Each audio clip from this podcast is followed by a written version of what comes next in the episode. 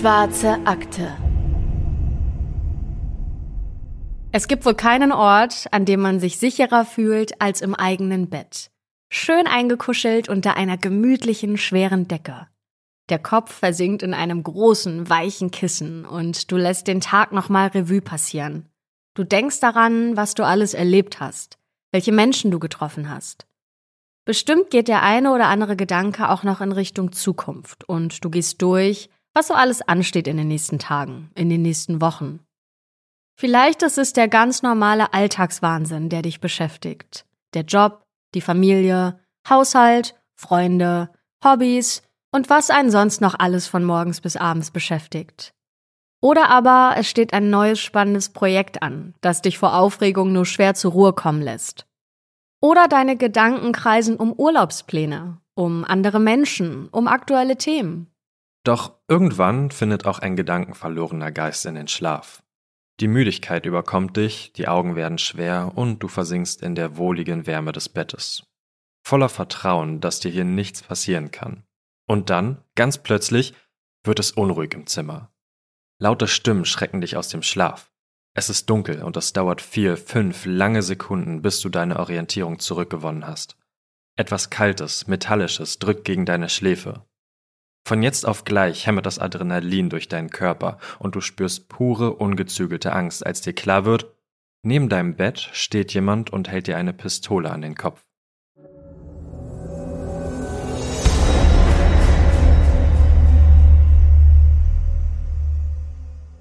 Und damit begrüßen wir euch zu einer neuen Folge der Schwarzen Akte. Ich bin Anne Lückmann. Ich bin Patrick Strobusch.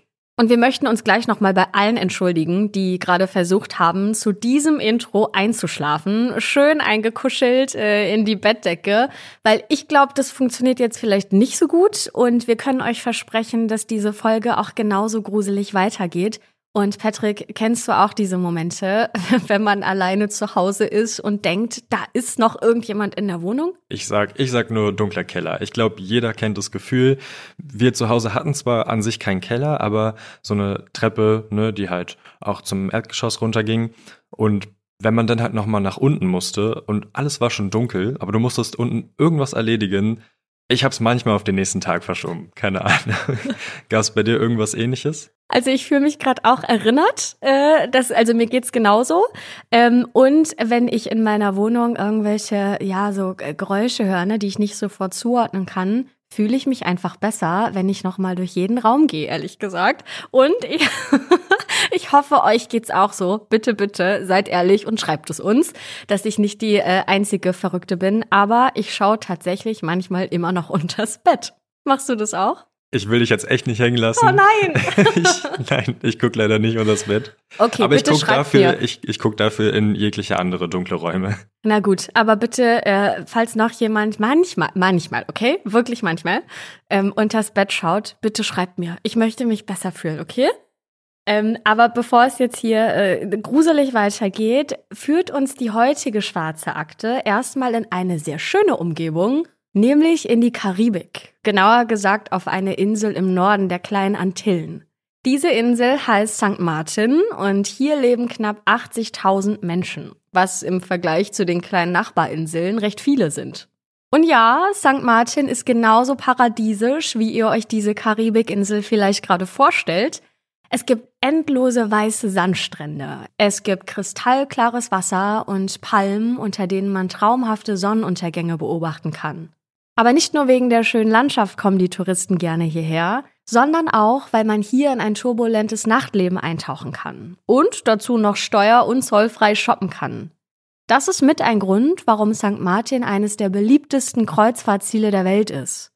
Ein großer Teil der Einwohnerinnen und Einwohner lebt hier vom Tourismus. Vielleicht haben einige von euch schon einmal von der Insel wegen ihres Flughafens gehört. Der Princess Juliana International Airport ist nämlich so nah am Strand gebaut, dass die Flugzeuge beim Landen quasi direkt über den Köpfen der Strandbesucher hinwegfliegen. So nah, dass es fast wirkt, als könne man sie anfassen. Und umgekehrt werden die Badegäste beim Start eines Flugzeugs von dem heftigen Auftriebswind teilweise meterweit weggepustet.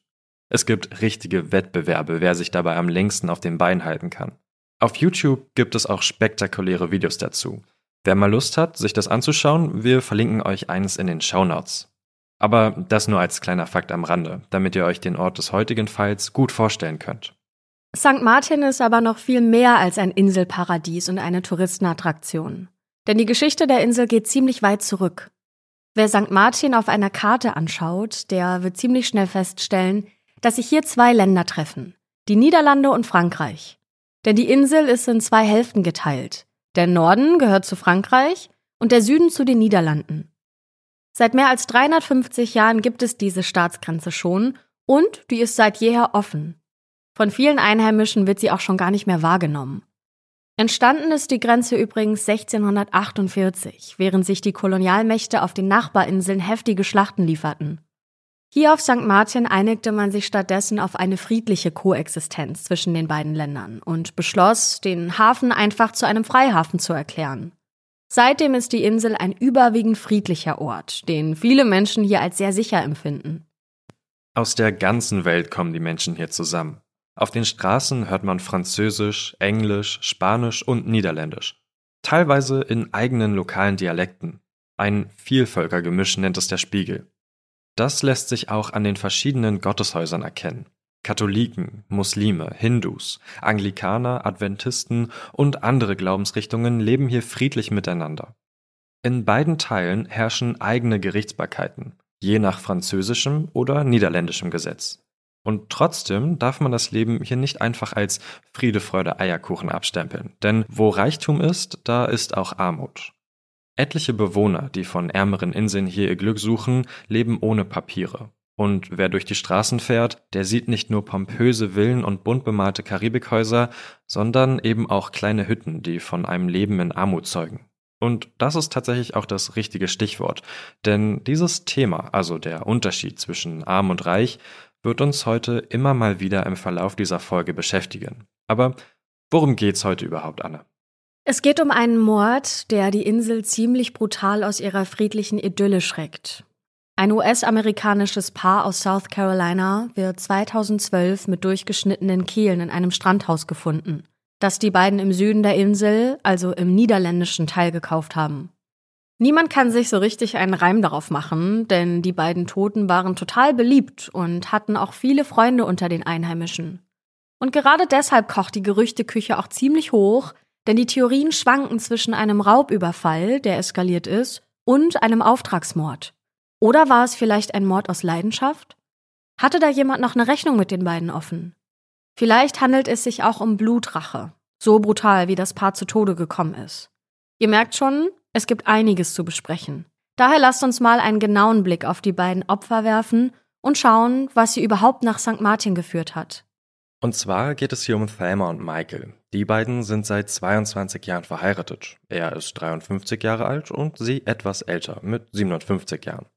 Sie leben in South Carolina in einem Haus direkt am Wasser und kommen immer mal wieder nach St. Martin, um hier Urlaub zu machen. Das Paar ist sehr wohlhabend. Thelma arbeitet bei einer Bank und Michael ist Versicherungsmakler. Ihr Vermögen konnten die beiden aber auch durch geschickte Investitionen aufbauen. Über die Jahre haben sie Geld in Restaurants, Bars und Immobilien gesteckt, um sich irgendwann einen lang ersehnten Traum verwirklichen zu können. Weniger arbeiten und mehr vom Leben genießen. Mehr Zeit füreinander und für die schönen Dinge im Leben haben. Also kündigen sie ihre Jobs, gehen in Frührente und kaufen sich 2012 ein Strandhaus auf ihrer absoluten Trauminsel. Von nun an wollen sie ein paar Monate im Jahr hier auf St. Martin verbringen. Jetzt, da sie auch zeitlich unabhängig sind, geht es ja auch ziemlich leicht. Durch ihre vielen Besuche auf der Insel kennen sie auch schon einige Leute und haben sich einen kleinen Freundeskreis aufgebaut. Ihr dürft euch die beiden jetzt aber nicht als reiche Schnösel vorstellen, die in Champagner duschen und auf den Rest der Welt herunterschauen. Klar, die beiden leisten sich ihren Luxus, aber sie schauen auch nicht weg, wo Hilfe benötigt wird. Sie teilen ihren Reichtum großzügig und unterstützen die ärmeren Menschen auf St. Martin mit Sach- und Geldspenden, aber ohne dabei gönnerhaft oder herablassend zu sein. Zum Beispiel erledigen sie am Ende des Monats Wocheneinkäufe für Menschen, die kein Geld mehr haben, um Essen kaufen zu können. Ein Freund soll über sie gesagt haben, ich glaube, sie haben jeden Abend ihre Flügel in den Schrank gehängt. Also quasi wie Engel, so liebevolle und hilfsbereite Menschen sollen sie gewesen sein. Sie sind diskret, hilfsbereit und offen und genießen ehrliche, herzliche Freundschaften auf der Insel. Zwei gute Freunde der beiden sind Topper und Melanie. Topper und Melanie führen im Süden von St. Martin zwei Restaurants, Toppers Bar und Toppers by the Sea. Thelma und Michael lieben es, bei ihnen zu essen und nach Restaurantschluss noch stundenlang mit den beiden zu quatschen. Ihren Stammkunden und Freunden servieren Topper und Melanie gerne an solchen Abenden einen ganz besonderen Rum. Es ist ein Rum, den man nirgendwo kaufen kann, denn Melanie stellt ihn selbst in ihrer Küche her. Der Rum kommt bei den Gästen allerdings so gut an, dass sie immer wieder danach gefragt wird, ob sie nicht auch ein paar Flaschen davon verkaufen würde. Was sie bis dato immer verneint. Auch Michael und Thelma schmeckt dieser Rum hervorragend, und da Michael trotz Frührente im Herzen ein Unternehmer bleibt, kommt ihm die Idee, den Rum gemeinsam mit ihren beiden Freunden im großen Stil zu vertreiben. Melanie und Topper sind von der Idee angetan. Die vier verstehen sich privat so gut, dass sie sich alle ein gemeinsames Business vorstellen können. Also kümmern sich Michael und Thelma um die Rahmung des Unternehmens, das heißt, sie stellen die Fabrik und alles Technische, und Melanie und Topper sind für das Inhaltliche verantwortlich, also die Rezeptur des Rums und alle kreativen Aufgaben. Sie wollen auch nicht lange warten und noch in diesem Jahr, also 2012, mit der Umsetzung beginnen. Von diesem Zeitpunkt an gibt es für die vier kein anderes Gesprächsthema mehr. Im August 2012 fliegt Michael nach South Carolina, um sich dort mit seinem Bruder Todd zu treffen. Todd hilft ihm dabei, alles Vertragliche aufzusetzen und einen Container zu packen, voll mit Maschinen, Werkzeugen und allem, was die vier für die Fabrik brauchen. Am 21. September soll der Container in St. Martin ankommen.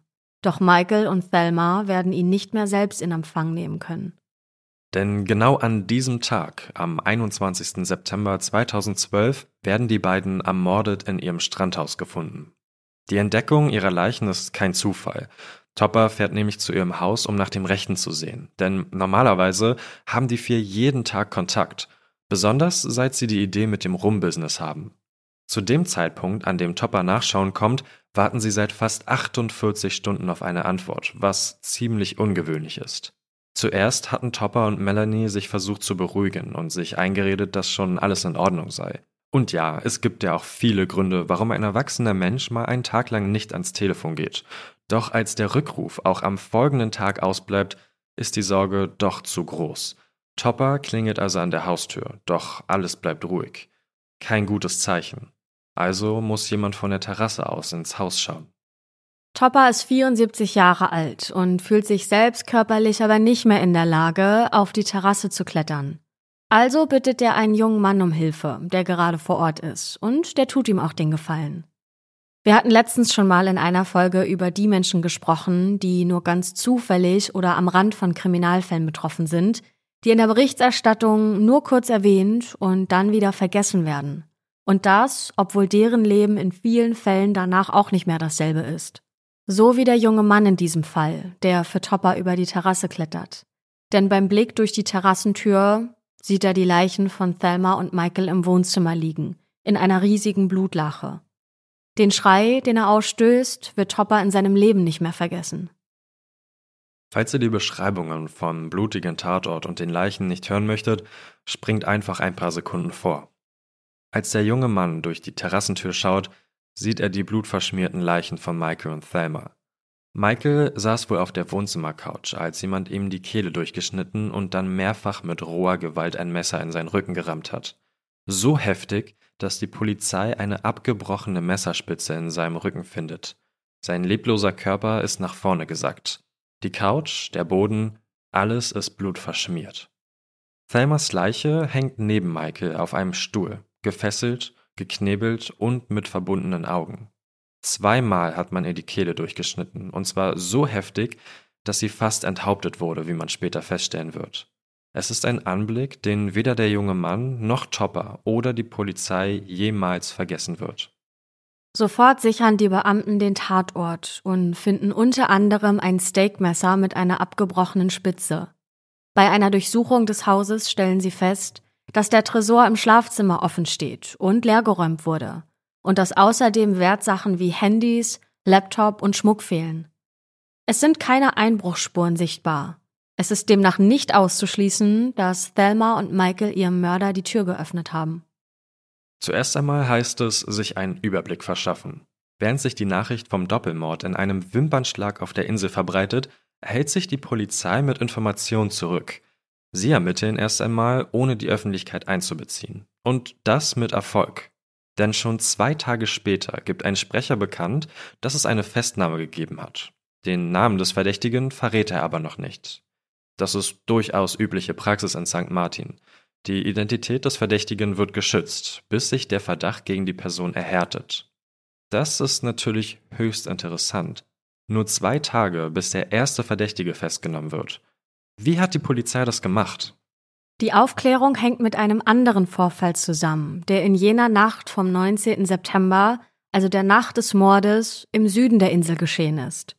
Drei junge Männer haben dort nämlich mit vorgehaltener Pistole ein chinesisches Restaurant ausgeraubt. Sie konnten allerdings nur 60 Dollar erbeuten und mussten sich daraufhin eine wilde Verfolgungsjagd mit der Polizei liefern. Dabei sind Schüsse gefallen. Es wurde jedoch zum Glück niemand verletzt. Die Polizei hat allerdings das Auto der drei Täter getroffen, die sich gerade so über die Grenze in den französischen Teil der Insel retten konnten.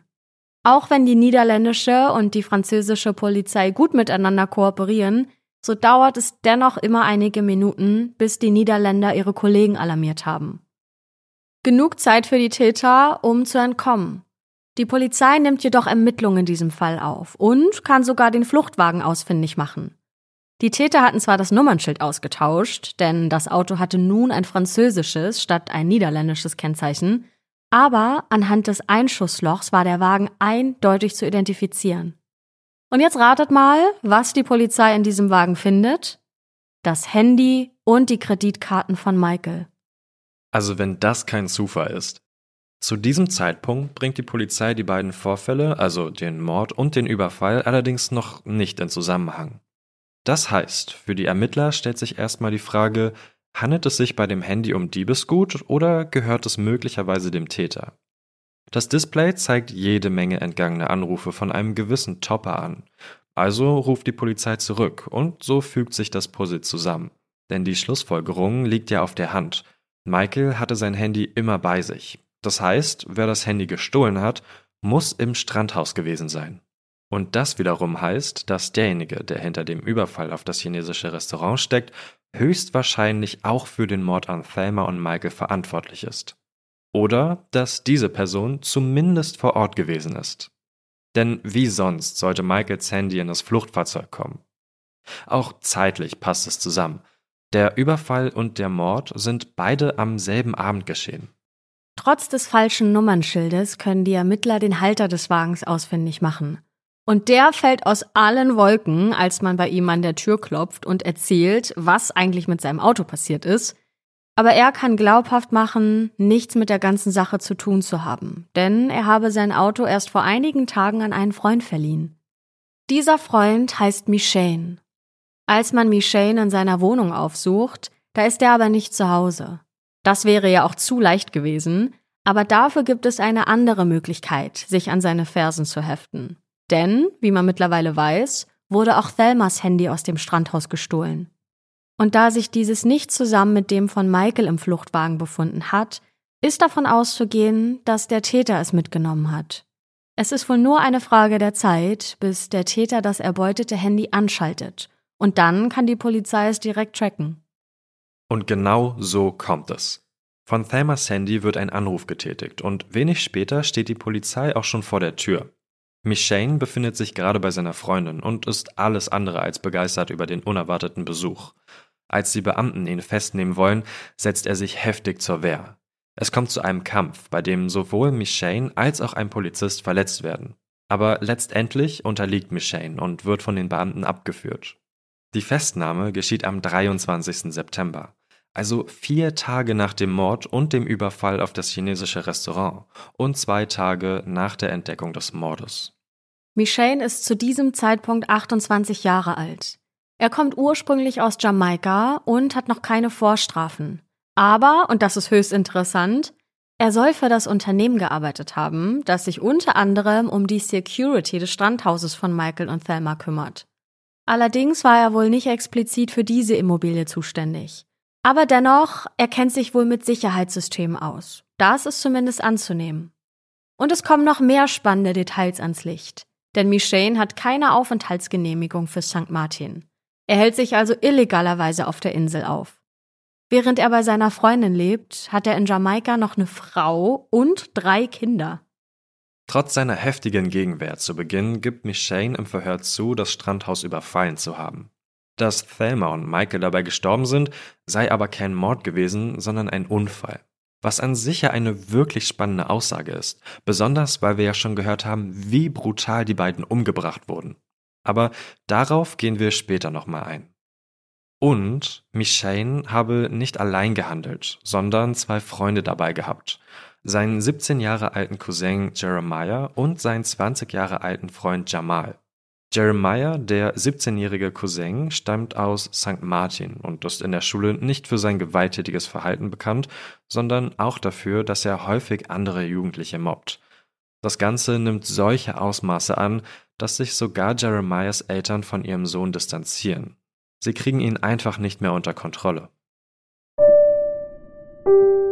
Werbung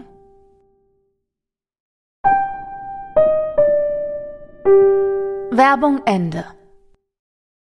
Jamal, der 20-jährige Freund, kommt ursprünglich aus Guyana und ist ebenso wie Michane noch nicht vorbestraft. Als er mitbekommt, dass Michane festgenommen wurde und auspackt, flieht er von der Insel. Allerdings kann ihn das FBI auf St. Thomas, einer der amerikanischen Jungferninsel, festnehmen. Und er kommt sogar freiwillig mit zurück nach St. Martin, als man ihm erklärt, dass ihm hier auf St. Thomas die Todesstrafe drohen würde. Keiner der drei Männer gibt zwar zu, direkt für die Morde verantwortlich zu sein, aber anhand ihrer Aussagen kann die Polizei den Verlauf des Abends einigermaßen rekonstruieren. Und zwar trug es sich wie folgt zu. Springen wir zurück zum 19. September, also dem Tag, an dem Thelma und Michael ermordet wurden. Den Abend verbringt das Paar mit Freunden in einem Restaurant auf der Insel. Es sind fröhliche, friedliche Stunden, ohne besondere Vorkommnisse. Zurück im Strandhaus fällt Thelma sofort müde ins Bett, während Michael sich noch vor den Fernseher setzt. Die Schiebetür zur Terrasse hin lässt er dabei offen, damit frische Luft hereinkommen kann. Irgendwann fallen auch ihm die Augen zu und er schläft vor dem Fernseher ein. Dass im Haus noch Licht brennt, kann man von weitem gut sehen. Ihr müsst es euch so vorstellen. Das Haus steht direkt am Strand. Es ist zur Strandseite hin auf Säulen gebaut, die wiederum auf Klippen stehen. Wenn Flut ist, reicht das Meer bis zu diesen Klippen. Der Strand ist allerdings keine gerade Linie, sondern verläuft in einer Kurve. Das heißt, man kann vom einen Ende des Strandes locker die Häuser am anderen Ende sehen. Gerade wenn es dunkel wird und in einem dieser Häuser noch Licht brennt. Nun kommen gerade Michane, Jeremiah und Jamal von ihrem Überfall auf das chinesische Restaurant zurück. Eigentlich wollten sie danach noch ein Casino überfallen, da ihnen die 60 Dollar Beute nicht wirklich ausreichen. Als sie im Vorbeifahren allerdings sehen, wie gut das Casino bewacht ist, ändern sie ihre Meinung. Vor allem, da sie nicht einmal richtige Pistolen dabei haben, sondern nur Attrappen. Sie beschließen, zum Strand zu fahren und den Wagen dort abzustellen. Vom Strand aus sehen sie nun das Licht im Haus von Thelma und Michael brennen. Eigentlich war es gar nicht der Plan gewesen, ein Privathaus auszurauben, aber sie ändern ihre Meinung spontan. Hier auf St. Martin gibt es so viele Touristen, die eine Menge Geld haben, und wo Licht brennt, da sind auch Menschen zu Hause. Heißt, es gibt dort auch was zu holen. Also beschließen die drei kurzerhand, ihr Glück zu versuchen. Es trifft sich gut, dass gerade Ebbe ist und sie über den Strand leicht bis zu den Klippen laufen können, denn es ist nicht ganz klar, wie genau sie nun auf die Terrasse des Strandhauses gelangt sind. Irgendwie sind sie jedenfalls hochgeklettert. Vermutlich an den Klippen hoch und dann über die Palme, die neben dem Haus steht. Die Quellen sind sich hier nicht ganz einig. Tatsächlich lässt sich das auch deshalb so schwer rekonstruieren, weil das Strandhaus 2017 fast komplett durch den Hurricane Irma zerstört worden ist und danach unbewohnbar war, so wie übrigens ein Drittel aller Häuser auf St. Martin. Beim Wiederaufbau hat man übrigens auch eine Mauer zur Strandseite hingebaut, weshalb die Häuser da heute nochmal deutlich einbruchsicherer sind als 2012. Michael schreckt aus dem Schlaf hoch, als ihm eine Pistole an den Kopf gehalten wird. Er weiß ja nicht, dass es nur eine Attrappe ist. Drei Männer stehen vor ihm und Michael braucht erstmal einen Moment, um zu realisieren, was hier überhaupt gerade geschieht. Die Männer fragen nach Geld und Michael, noch vollkommen perplex und schlaftrunken, sagt überrascht, welches Geld? Als Antwort holt einer der Männer, den man später als Michane identifizieren wird, ein Steakmesser aus der Küche und hält es Michael an die Kehle. Michaels Gedanken wandern zu Thelma, die nichts ahnt oben im Bett liegt und schläft. Genau in dem Zimmer, in dem sich auch der Tresor befindet. Aber hat er eine Wahl? Ein Blick auf das scharfe Messer und den entschlossenen Gesichtsausdruck des Einbrechers genügen. Er erzählt von dem Tresor und fleht darum, seiner Frau nichts zu tun. Der Mann mit dem Messer bleibt bei ihm, während die anderen zwei Männer hoch ins Schlafzimmer gehen. Dort reißen sie Thelma, die nackt im Bett liegt, aus dem Schlaf und zwingen sie, sich etwas anzuziehen und den Tresor zu öffnen. In ihrer Überforderung und Panik gibt sie den Code zunächst mehrmals falsch ein, und einer der Männer versucht sie währenddessen zu beruhigen.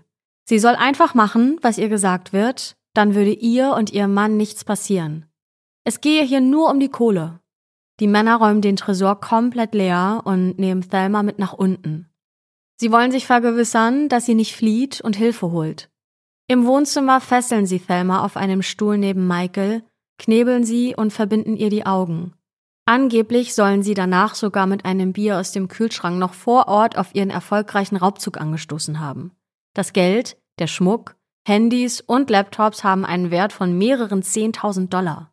Und das ist ja echt ein ziemlicher Unterschied zu den 60 Dollar aus dem chinesischen Restaurant.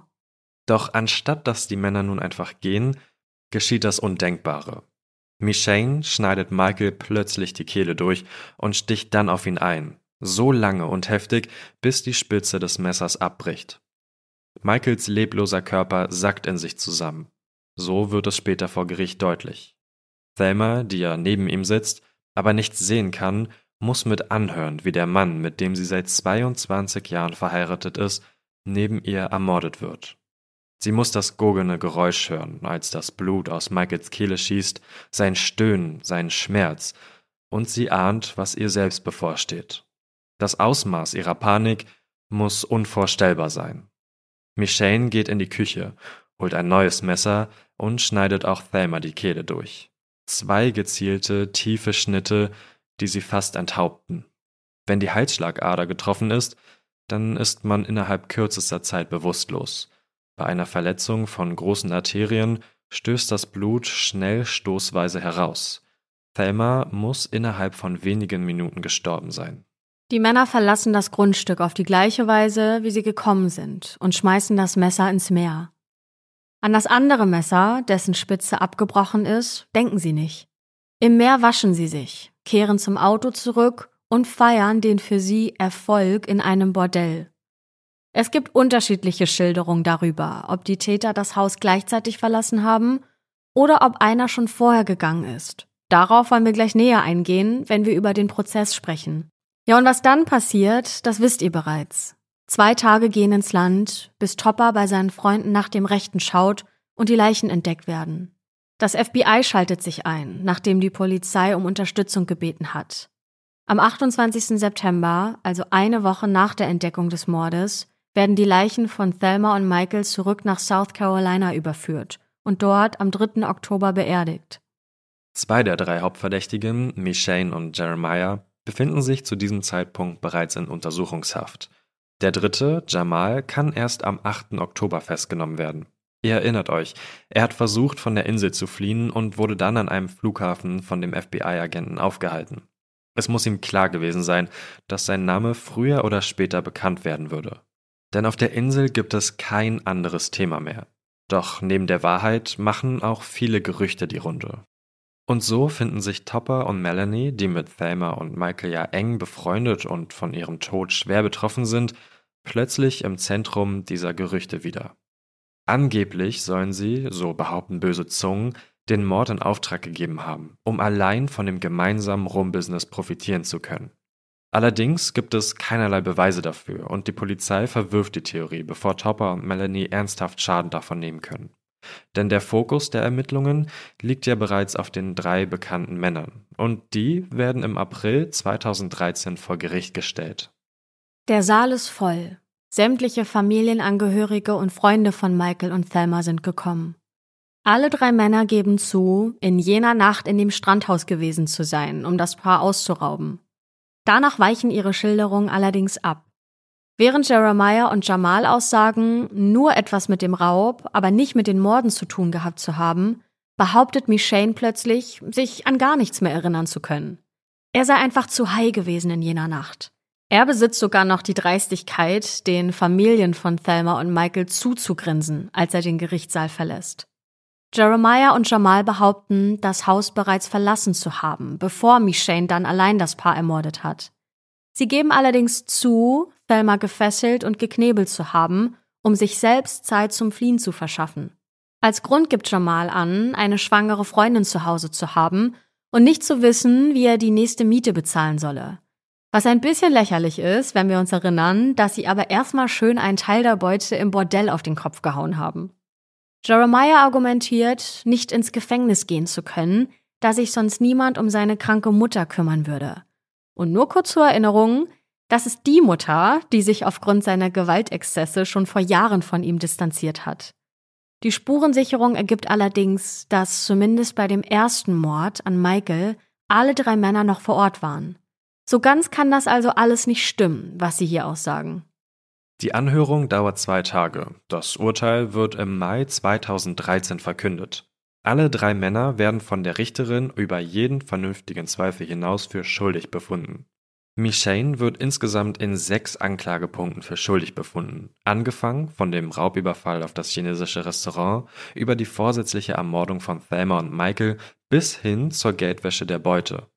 Vorab angefertigte psychiatrische und psychologische Gutachten erklären ihn für voll schuldfähig, trotz möglicher mentaler Probleme. Seine Behauptung, sich an nichts erinnern zu können, bringt ihm letztendlich also gar nichts. Michane muss lebenslang ins Gefängnis, da seine Handlungen absichtlich und vorsätzlich gewesen seien. Er habe aus Habgier gehandelt, als er das Paar beraubte und ermordete. Sein Verhalten im Gerichtssaal gebe keinen Grund zur Annahme, dass er Reue für seine Taten empfinde.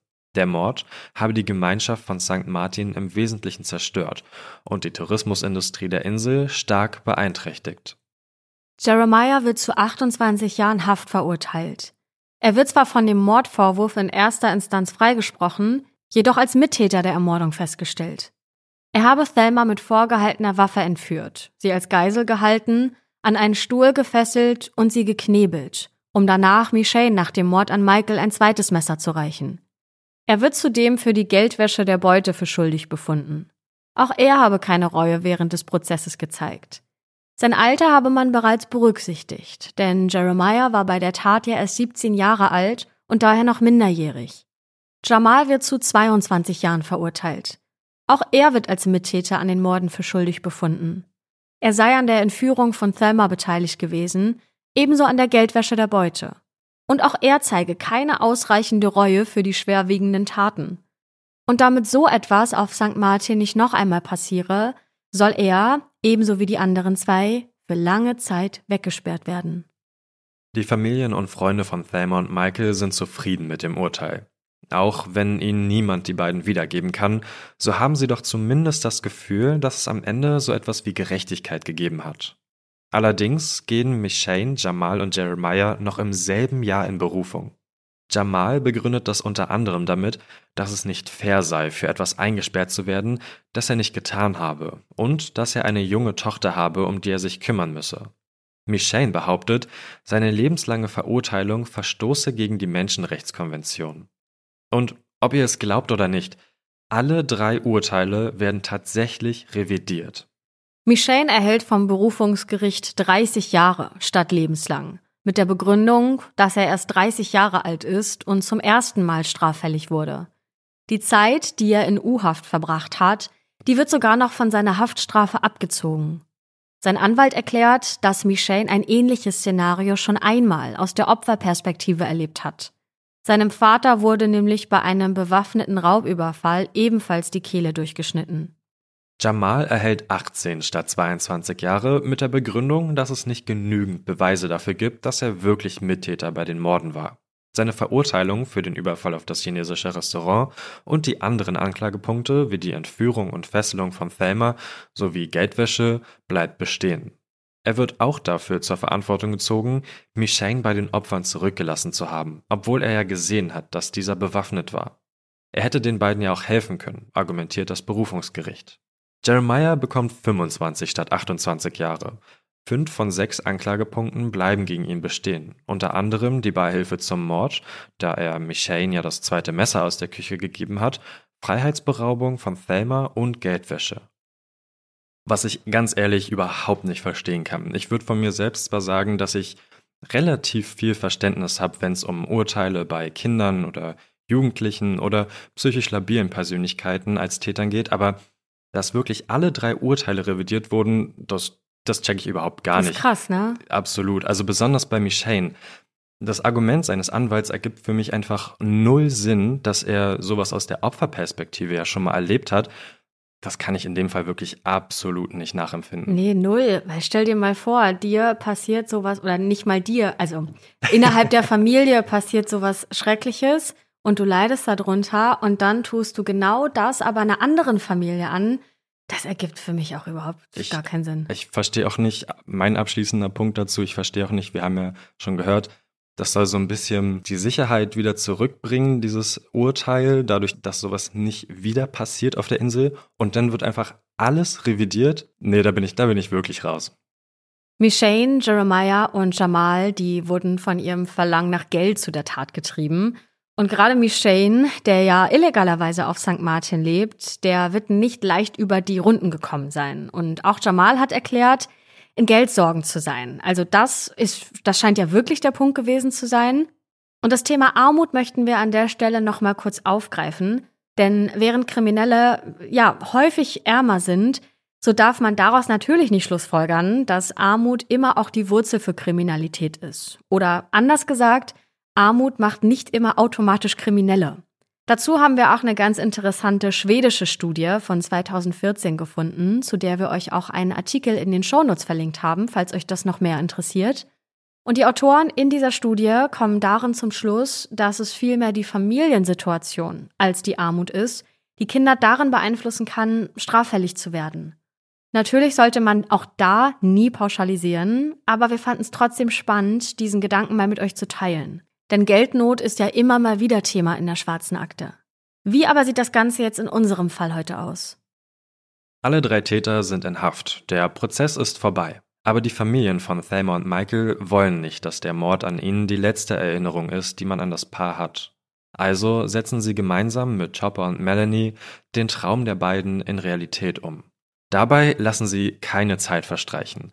Zwei Monate dauert es nur, bis in der neuen Rumfabrik die ersten Flaschen abgefüllt werden.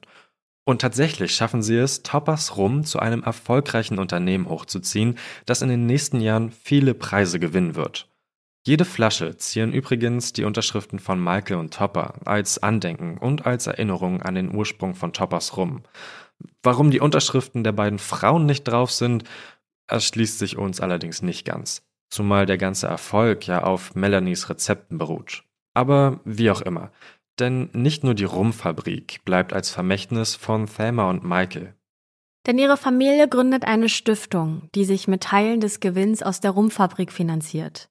Mit diesen Mitteln setzt sich die Stiftung für beeinträchtigte Kinder und misshandelte Frauen ein. Außerdem unterstützen sie Familien, deren Angehörigen im Ausland etwas passiert ist, indem sie zum Beispiel Arzt- und Gerichtskosten zahlt. Ja, und damit endet die Geschichte von Thelma und Michael, die von einem entspannten und sorgenfreien Leben auf St. Martin geträumt haben und am Ende vollkommen willkürlich ermordet wurden, weil sie das Licht haben brennen lassen. Sie sind vollkommen zufällig zum Opfer geworden, denn es hätte auch jeden anderen treffen können, der sich zu der Zeit in dem Strandhaus befunden oder vielleicht im Nebenhaus befunden hätte. Das macht es für ihre Familie und Freunde wohl nicht unbedingt leichter, ihren Tod zu ertragen. Aber mit der Stiftung und der Rumfabrik haben sie zumindest ein Andenken geschaffen, auf das Michael und Thelma ganz bestimmt auch stolz gewesen wären. Hast du noch abschließende Gedanken zum heutigen Fall? Ich glaube, ich habe alles dazu gesagt. Falls ihr aber noch auf Instagram mit uns darüber quatschen wollt, schreibt uns gerne. Wir heißen da Schwarze Akte. Und wenn euch der Podcast gefällt, dann kommt natürlich nächste Woche wieder zurück, immer dienstags, und erzählt es auch gerne euren Freunden, Familie oder auch Kollegen. Und damit schließen wir die Akte für heute. Bis nächste Woche.